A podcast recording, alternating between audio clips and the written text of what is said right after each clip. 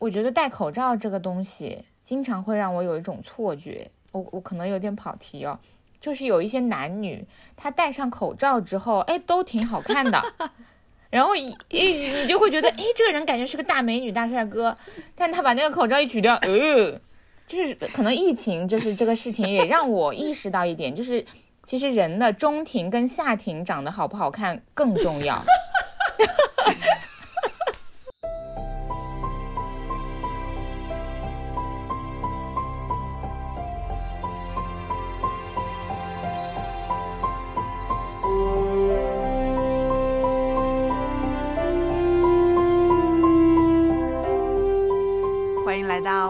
到 Plastic FM，我们立志成为全宇宙最受欢迎的塑料普通话播客。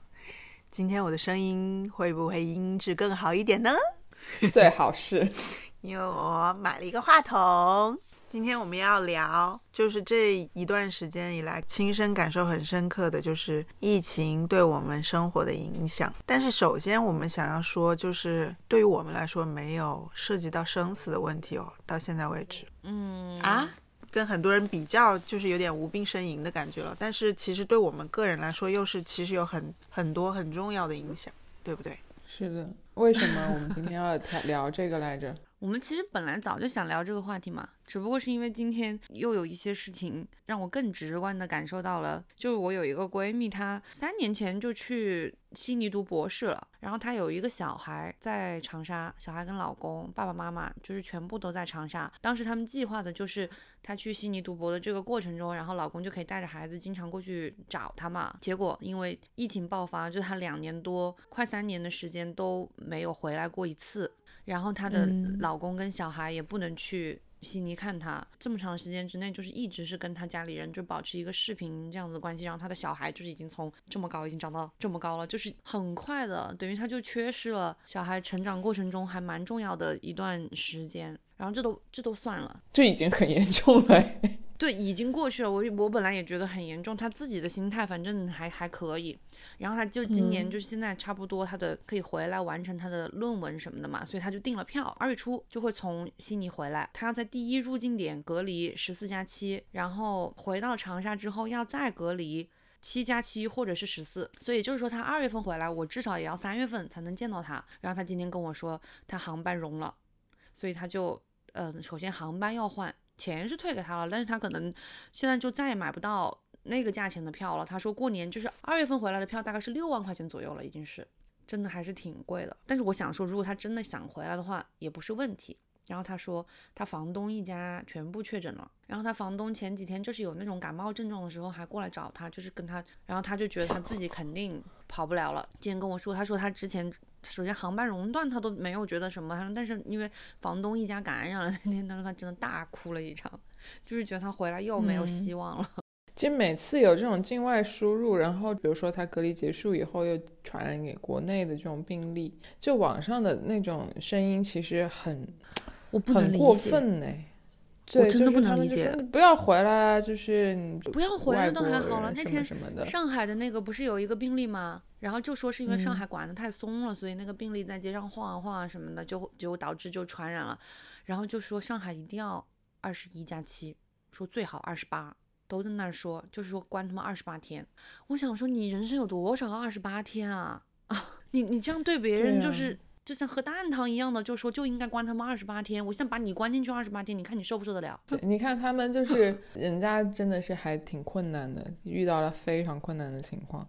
我们就是偶尔会遇到一些有一点小困难，都觉得很麻烦。反正现在这个情况就是，我今天听播客上面就里面就说，美国卫生部长说，most Americans will get COVID，就是大部分美国人都会感染一遍。所以他的意思就是说让。让大家做好心理和那个医院上的准备。你说是人类做错了什么吗？我觉得这是一个自然现象。哎，你把自己看作人类，动物也把自己看作是唯一的、最高的物种，就是大家都不值得经历一些东西，但是你都必须经历，这是很自然的现象吧？而且我是觉得，就是因为现在这个全球的疫情，唉，怎么说呢？就是每个国家的应对方式不一样，然后这个中间掺杂了太多政治的因素、所以就让这个嗯东西就是变得更加的更严肃了，就是哎，其实中国现在这种这种状态能坚持多久啊？除非永远就闭关锁国，再也不开放。我觉得中国它以这个策略的原因是他想要把这个人数尽量降到最小嘛。不是，我觉得是，我觉得是这样，我觉得是他用这个策略得到了部分的嗯抗议的成功吧。一刀切就是更容易的方式嘛。没有，我能理解中国政府这么做的理做法的原因，是因为中国的医疗资源太少了。太紧缺了，你不可能像美国那样，就是让大家都做好得病的准备，那是不可能的。那你觉得他有把这个现在病情的严重程度有没有严更严重化呢？我觉得也不算是更严重化，啊就是你你他，如果是你一个个人得了一个肺炎就还好，你可能就是享受到医呃相应的医疗资源以后你能治好。但是如果同时有十亿人跟你一起得了这个，然后去抢那个医疗资源，你觉得你还能治得好吗？那它就变成了一场大病啊！我的意思就是说，如果本身比如说十亿人里面啊，他可能有七亿人都是感冒症状或者发烧症状，然后三亿人是中重症。那三亿人就要死了哇！嗯，就是中国是绝对不可能经得起这种所谓的全、全民感染嘛。我没有，我觉得这本来只是一个基于国情的一个处理方式而已，但是有很多人就把它上升到了社会主义制度，呃，versus 资本主义对对对对对制度，对，就是哪个更好？我觉得这个是嗯完全没有必要的。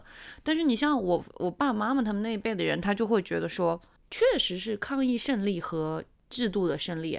呃也算是吧。抗议肯定是胜利啦，因为你牺牲了大、这么多人的个人自由啊。嗯，还好中国人不需要自由。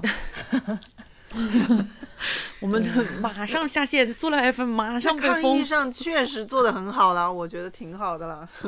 对，就 基于国情已经做得很好了。我哎，不是，我说实话，确实啊，就是你群体愿意去牺牲来达到这个呃所谓的抗议圆满，我觉得这也是一种成是功啊。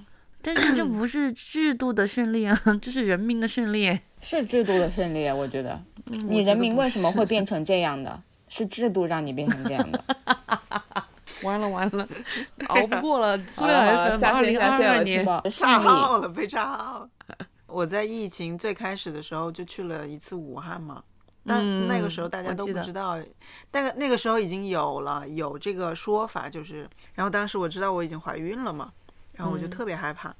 然后那个记者就说：“哎呀，没关系，这个那个抽烟，我们抽烟的人不会得什么什么什么。”我就心想说：“呵呵呵呵呵。”后来就突然爆发了嘛，然后我爸爸就大骂我一通，就说他当时很早就得知了这个消息，然后我就一不做二不休，马上从北京飞到了长沙，然后一直在长沙待着。然后过年之后单单位也没有上班，我就默默的在家这样躺着。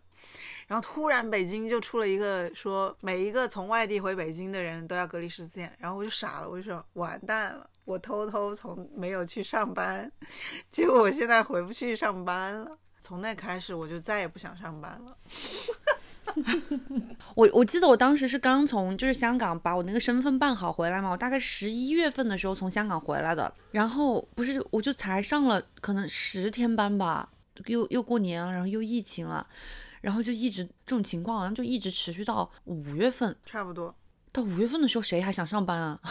就间接的导致了我后面就跟公司反映，我想搬回长沙来，然后就远程继续在做一些工作，因为后面发现我所有的工作都可以远程完成了。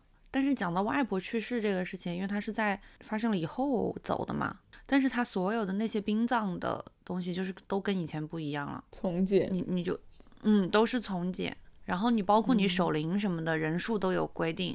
然后我当时，因为我有一个表姐是在美国嘛，她的那种无法作为，甚至让我有一些生气。但是我又觉得我其实是不应该怪他的，因为这这个东西也不是他情愿的。我到现在都不能理解我这种生气的情绪，就是我我有我有真的有到愤怒，对啊，就是疫情改变了大家很多生活的方式啊。就是我还记得去年周嘉诚他爷爷也是哦去世了嘛，然后我们嗯去参加追悼会，然后进灵堂之前，所有人要扫健康码，让这件事情变得很奇怪，你知道吧？我觉得它让一些真实的东西变得很不真实，然后让一些很不真实的东西，就是反而有一种异样的真实。你比如说这种殡葬，就变得 大家还会回到原来那种生活方式不？两年多，对啊，对所以就是大家已经很习惯现在的这种生活了。我还是没习惯嘞。我我就突然一下惊醒，就是发现我自己好像还挺习惯这个生活的。我现在已经都想不起来，我原来就是那种策划出国旅行的那种兴奋。然后现在我去点个奶茶，买个奶茶都没有人再给我点单了。饭店吃饭有一大部分餐厅没有人给我点单了，就是你扫码吧，自己点吧。你说这个是不是也是一种进步？反反过来想，因为确实还挺方便的，但是就没有人文，就是没有那种人与人的沟通了。没有了。但是这次上海哇不不就还是奶茶店吗？就是因为他们交流的太多了。如果他们就是不说一句话，全部都是扫码点单的话，可能好一点。但我真的很讨厌戴口罩，哎，我也好讨厌戴口罩哦，我觉得戴口罩可能是让我没有办法习惯疫情的一件事情，哎但我现在好习惯哦，我不戴口罩，甚至像没穿 bra 出门一样。啊，那我是每天都想不穿 bra 出门。嗯，可能我们是啊，就是想 bra 吧，向往不穿 bra 出门，但是当你出门没有穿 bra 的那一刻，还是心有点慌，对不对？就是那种感觉。慌一秒，然后就是甩起来。小鱼，你说说你的故事吧。我有什么故事啊？离婚的故事。不是疫情对你的生活带来了巨变，然后你喜欢这个改变吗？怎么说呢？就是改变这个东西是中性的吧，就是没有什么喜欢不喜欢。也没有什么好或者坏，它确实是，就是任何一个生活中的改变都有好有坏吧。但是，但是就是确实会观点很不一样。之前正常的生活的情况下，你其实很难想象会被这个东西影响这么大。但是它发生了以后，你就会大受震撼的点是，生活可以这么无常，就是你真的不知道明天会发生什么。所以就是一定要过自己想要过的人生。所以就是过好今天和明天，后天的事留给后天再说。嗯，其实我觉得疫情也麻痹了一部分嘛，就是最开始的那段时间隔离的时间，其实还蛮 cozy 的，会让你慢下来嘛。就是有很多人他可能慢下来了之后，他也不想再快回去了。生对，本群应该有三个人，就是慢下来以后就不想再快回去了吧？对，是的，本群是其实是所有人，就是大家都是会转换一个就是节奏，因为我那时候就是疫情发生的时候是寒啊、那个假期嘛，过年那时候我是在泰国度假，正好是疫情爆发的时候，我就是呃。冒着那个呃枪炮 从 从曼谷飞回了杭州，然后后来就是过完年，其实我就要上班嘛，但是那段时间上班真的很搞笑，就是你每天要在家上班，然后只能呃从早到晚就是连线一直开电话会议。后来我们就是花式在钉钉上打卡，首先是每天可能 HR 会公布一个主题。就是九点打卡的话，他可能八点公布一个主题，说今天你要跟家里的冰箱合照，或者是今天你拿一个水果合照，或者今天你拿一个什么元宵合照。拿一个元对，他就要证，因为你要证明你不是拿老照片在那边打卡。然后后来觉得大家可能在家里就是很会很放纵自己，然后可能头也不洗，澡也不洗，妆也不化。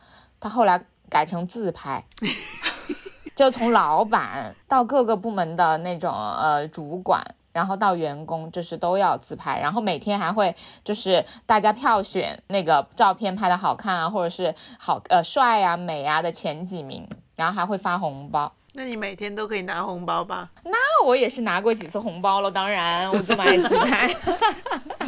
五点钟就起床化妆，我之前是就是在家就是几天都可以不洗头，然后后来就是为了那个自拍，真的是会早上早起一点洗个头。我觉得长沙一直都是那种就是疫情感不是特别强，对啊，嗯，大家也好像似乎没有受到什么影响，因为也没有大规模的爆发过嘛。哎，长沙人真的是很闲不住哎，就是你要长沙人不能出门玩，就是可能会杀了一一部部分长长沙人吧。是的，会死，真的会死。我觉得疫情疫情开始以来，就是我觉得个体还是有很多时候被忽视了。但是我觉得制度的胜利，就是说你胜利了之后，这是一个值得庆祝的事情吗？个体的消失，对于他来说是吧？而且也没有到消失那么。但我觉得这个事情就是真的是你很难两全，不是，是我觉得是，我觉得是这样，就是我觉得个体的消失对他来说不是一个胜利，但是就是大家竟然自发的把个体放在集体的后面，我觉得这对他来说是件好事吧。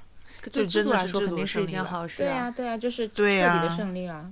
仔仔里，你们 你们公司有因为疫情受到影响吗？有啊，我们公我老板哇，我们裁员倒是没有特别那个，但是最开始的时候工资是就是都都降薪了，然后后面是陆陆续续的恢复的吧。因为我们当时是有一个比赛，就是在疫情的那个那个节点上要在海南办，所以就是第一个被取消的体育赛事就是我们的那个。那这这三年的过程中，就真的就不多 说了，就是被被取消的、临时被取消的比赛这种类型的东西，真多的不能再多。你说长沙斯巴达筹备了多久啊？我的斯巴达，都不是因为湖南本省的案例，但是最后都没有让办了。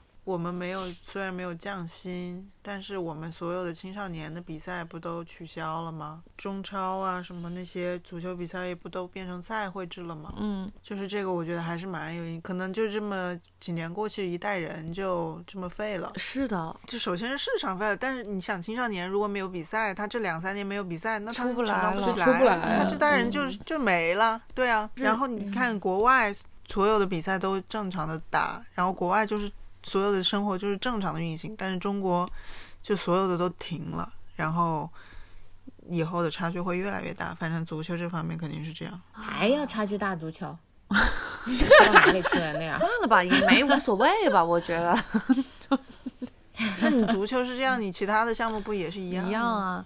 但是话又说回来啊，就是这些影响跟真的就是生命受到了威胁或者是影响的人比起来，我们又是在无病呻吟了。但是它也是实实在在的影响了我们的生活。有很多人因为疫情了之后，就是对我们的制度更满意了嘛，对啊，你不觉得爱国情绪空前高涨吗？空前的高涨。怎么说呢？我觉得爱国是好的，但是就是那种由于爱国相应而来的那种排外，也是真的很严重哎。制度自信，嗯道，他是自信。信。真的有人觉得生活还是在还是在变好的吗？有啊，但是实哎，话说回来，我好像我的二零二一年确实是比之前要 relax。我觉得我现在也比原来要活得轻松一点，对，感觉就看但破是原因红尘了。不是因为疫情，是因为不上班。因为你反省了一下，就是在这种大的灾难性的事件面前，其实你会想，究竟什么对于我来说才才是最重要的。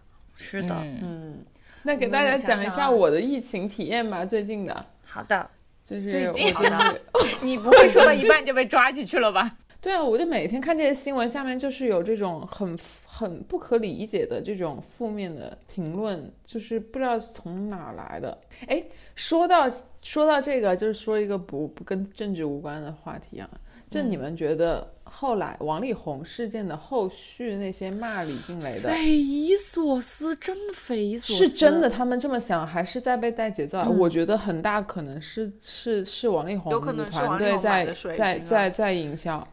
就是水在水军啊的影响下，有很多人在这么想。他只只需要花足够多的人来发出这个声音，然后就会有越多越来越多的人会跟随这个声音，然后就是这就是叫什么集体沉默的螺旋，这是一个传播效应。集体失了智，感觉就是很可怕哎。好吧，那我们再聊点什么呢？关于疫情的，我想说，就是应对疫情，我们的一些应对措施，就比如说像曾老师刚刚说的，我们现在没有办法出去旅游了，所以我们就在国内找到了很多替代品，平替平替平替，一个无可奈何的替代。就是两年了，已经就是大家都多多少少的找到了一些替代的方式，然后所以我就是在想，如果三年之后大家还记不记得三年前的事件呢？不太记得了。就反正算没有疫情的话，可能也很难记起来三年前的一些细节。赵师傅呢？你觉得呢？有什么区别吗？疫情前没有异后吗地，对呀、后来我想了一下，其实疫情对我个人的生活没有造成很大的困扰，哎，因为我不是很在意麻烦的一个人，我不是一个我也是，嗯怕麻烦的，对我就大不了就测测核酸呗，大不了就回不来呗。所以如果比如说所以你现在出差到上海，然后回不去北京，然后对我就会想好 Plan B，那你就在上海玩儿呗。你在上海住的酒店被封了呢？不被封了就被封在里面啊。对于我的影响就是更多的时间跟家人在一起了，也不失为一件好事吧。但我也挺想跟爸爸我每次跟我爸妈一起出去玩、出国玩都会大吵架，我只跟我妈一起出国玩过，大吵架，大每一次都大吵架。大吵架。但如果我们跟着旅行社一起出去就还好，我妈妈会必须必须要求我出门以后必须知道是该往左走还是往右走。是的，我看了一下手机，她就说你你为什么这都没查好啊？我说我要查什么，我就跟着导航走不就行了吗？我试一下。我有因为有时候真的那个导航看对对对对看的不是反应很懂，要走两步才会看出来我到底是我在往哪个方向走，他都会怪我。他总会因为我跟我爸妈出去旅游找路会吵架哎，这件事情生气。但是我之前是跟我跟我男朋友一起带我爸妈出去旅游，我会跟我男朋友大吵架，每次都会有大吵架，因为他真的。所以感谢疫情，感谢疫情，感谢疫情。但你是真的因为疫情发现感情不和，还是感情不和然后才疫情？应该先先不和吧。是我们感情不和了，然后老天感受到了，他就轩然大怒，就 发动了一场疫情，逼我分手。本来就有问题，然后呢，就是一直都觉得有问题，然后就是疫情的时候，就是可能也有机会两个人，嗯，要面对这个问四目，相 对。但是他不愿意面对，他也不愿意解决，然后这个就让我很怒。但疫情就是就彻底就把这个事情，而且我我确实是也有一个考虑，就是就是就是疫情那时候最严重的时候，其实是挺可怕的嘛。我也想，你看我爸妈就是两个人在长沙，如果这真的是有什么事情，也没有人陪在他们身边，也没有人照顾什么的，然后我就觉得嗯不行，我还可能还是要回去。疫情应该还是造成了蛮 多这种，就是城市跟城市之间，就是人和人的这种人员的流流动我觉得还是对，蛮多人都回到了故乡，自己的是的是的，所以就是其实对城市什么，我觉得应该都是还是有不小的影响的吧。只是这种影响就是我们可能没有那么直观的感受，我们永远感受到的都是作用在我们个人身上的改变。我感觉疫情以后，北京越来越差了。哪个方面？就是北京的活力也越来越差了，就是它一直防疫措施是最严格的那一个嘛，嗯，是的。然后大家但凡有就点什么觉得被事情，就管都会得比较被拎出来多嘛。说，你看那些网红全部都搬走了，就是因为太不方便了。然还是后你想，你比如说你每次来，你每次来北京如果都要核酸，每次来北京都要什么？我觉得这还是基于职业，就是你的职业在哪儿做都可以，但是有一些就是相对比较更稳定一些的工作，你是不会因为要你多做几次核酸，你就不要这个工作的。那倒是了，但是你看，像我老板，他之前是有，就是基本上就是一半时间在上海，一半时间在北京嘛。他后面就选择线上处理北嗯京那边事情，他大部分时间都是留在上海的，就是因为有时候去北京真的太不方便了，是入。就是这个城市的活力变少了，嗯我觉得是这样。我觉得疫情对我造成的最大的负面影响就是我不能尽兴的玩。本来好不容易有一个尽兴的随便怎么玩的时段，对啊，我就是有很多次在万宁的时候，就是比如说海口突然有一个案病例，我整个就是玩的心情都会被搞坏，我就会一直很焦虑，一直在关注那个我能不能按时，我的呃航班能不能起飞，回回不回得了北京，是的，回北京有什么要求？我要不要提前做个核酸什么之类的，会有影响。但是你你说这些，哎，就是感觉在疫情面前，又都是一些无关痛痒的无病呻吟的事情。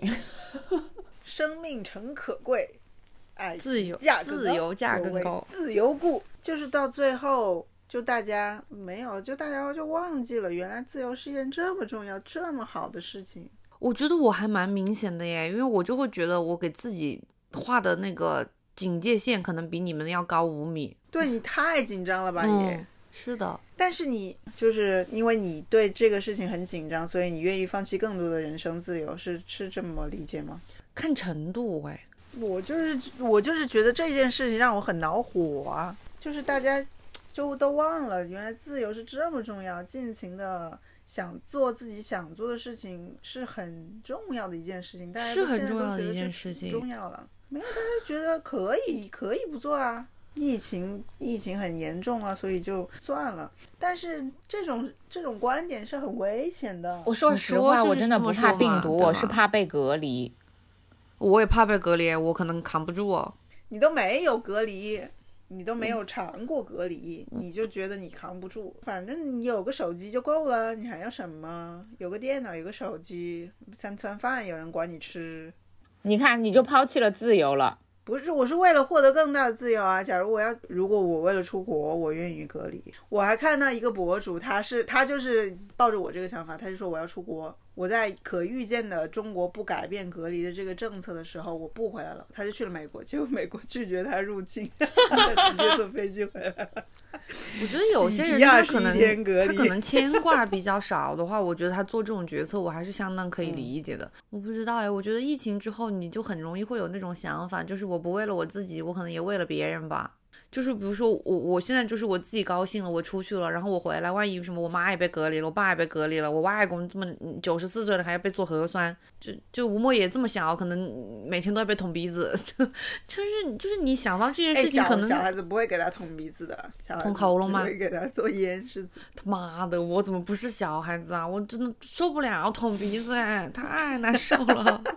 他那天就是刚从这里捅进去的时候，我一滴眼泪啪就从这个地方流下来了，就。但那个感觉一下不就过去了吗？他捅了好久，那个你就是棉签一下觉就在痛苦啊就在这里绞了半天。就不是我，你再痛也就是痛个十分钟。但是你想想，如果你是身体上有什么别的疾病，你可能要做更多的就是有创的操作你都可以忍受。不是核酸，就是有创的操作啊。就比如说你你要活下去，这个扎管啊，或者你得了什么 比疾病，然后要做手术啊。不是我意思就是 说嘛，就是你不值得吗？为了出去玩，不值得你难受十分钟吗？不，只是不想再可能可以，燃烧自己。但是只是去个贵阳，他每个星期要去嘞。我们的题目是什么？我们的题目是疫情好烦人哦。我就是觉得这么多年过去了，疫情这么多年，对对，两年过去了，就在习惯它，以及接受它，以及找到一些替代品的同时，那个保持对那个自由的渴望和向往，还有热情。对，是的，自由若为自由故，连生命都可以抛嘞。人家为了自由，但是我觉得自由这个东西，就是你要追求哦我相不用对来追求说极致的自由，绝对自只要一个由来说相对的自由。我只是要追求一个选择的权利。对对对对对，但是你你就是追求自由，同时你还是要忍受很多其他的痛苦吧？就是比方说你会有一些寂寞。啊，我觉得相对绝对的自由其实是伴随着你是比较寂寞的，就是你不会有太多的同行者。对，特别是在我们现在这个大环境，因为嗯，那么追求自自由的人毕竟是少数，然后你会这一路都要抵抗一些不同的意见和观念带给你的那种寂寞感。我觉得躲在群体后面总是最简单的一个处理方法啦。让我们为我们的生命找一些挑战吧。来，我们这样吧，我们这样结尾吧。我们想，我们回想一个，就是疫情前去过的最最开心的地方，或者做过的最开心的事情，哦但现在不能做的。我已经想不到了。想一个，回想一个美好的回忆。去韩国吃牛肠。就是我，因为我是跟我就是在香港的呃三个好朋友一起去的，我们四个人女生，然后一起去韩国旅行，然后就在韩国漫无目的的，就是逛逛街啊，然后四个人聊聊天啊，吃吃东西这样子的，然后真的吃到了一家非常非常好吃的牛肠，就是我很想很想再去吃一次。不是，就是疫情前是去过很多国外的旅行啊什么的都很开心。但是就是疫情后，因为我自己的生活状态有改变，也有一些不同的开心。对，所以就是你要说我现在就是可能最怀念的是，可以不用戴口罩，去哪都畅通无阻。而且还有一点，我觉得戴口罩这个东西，经常会让我有一种错觉。我我可能有点跑题哦，就是有一些男女，他戴上口罩之后，哎，都挺好看的。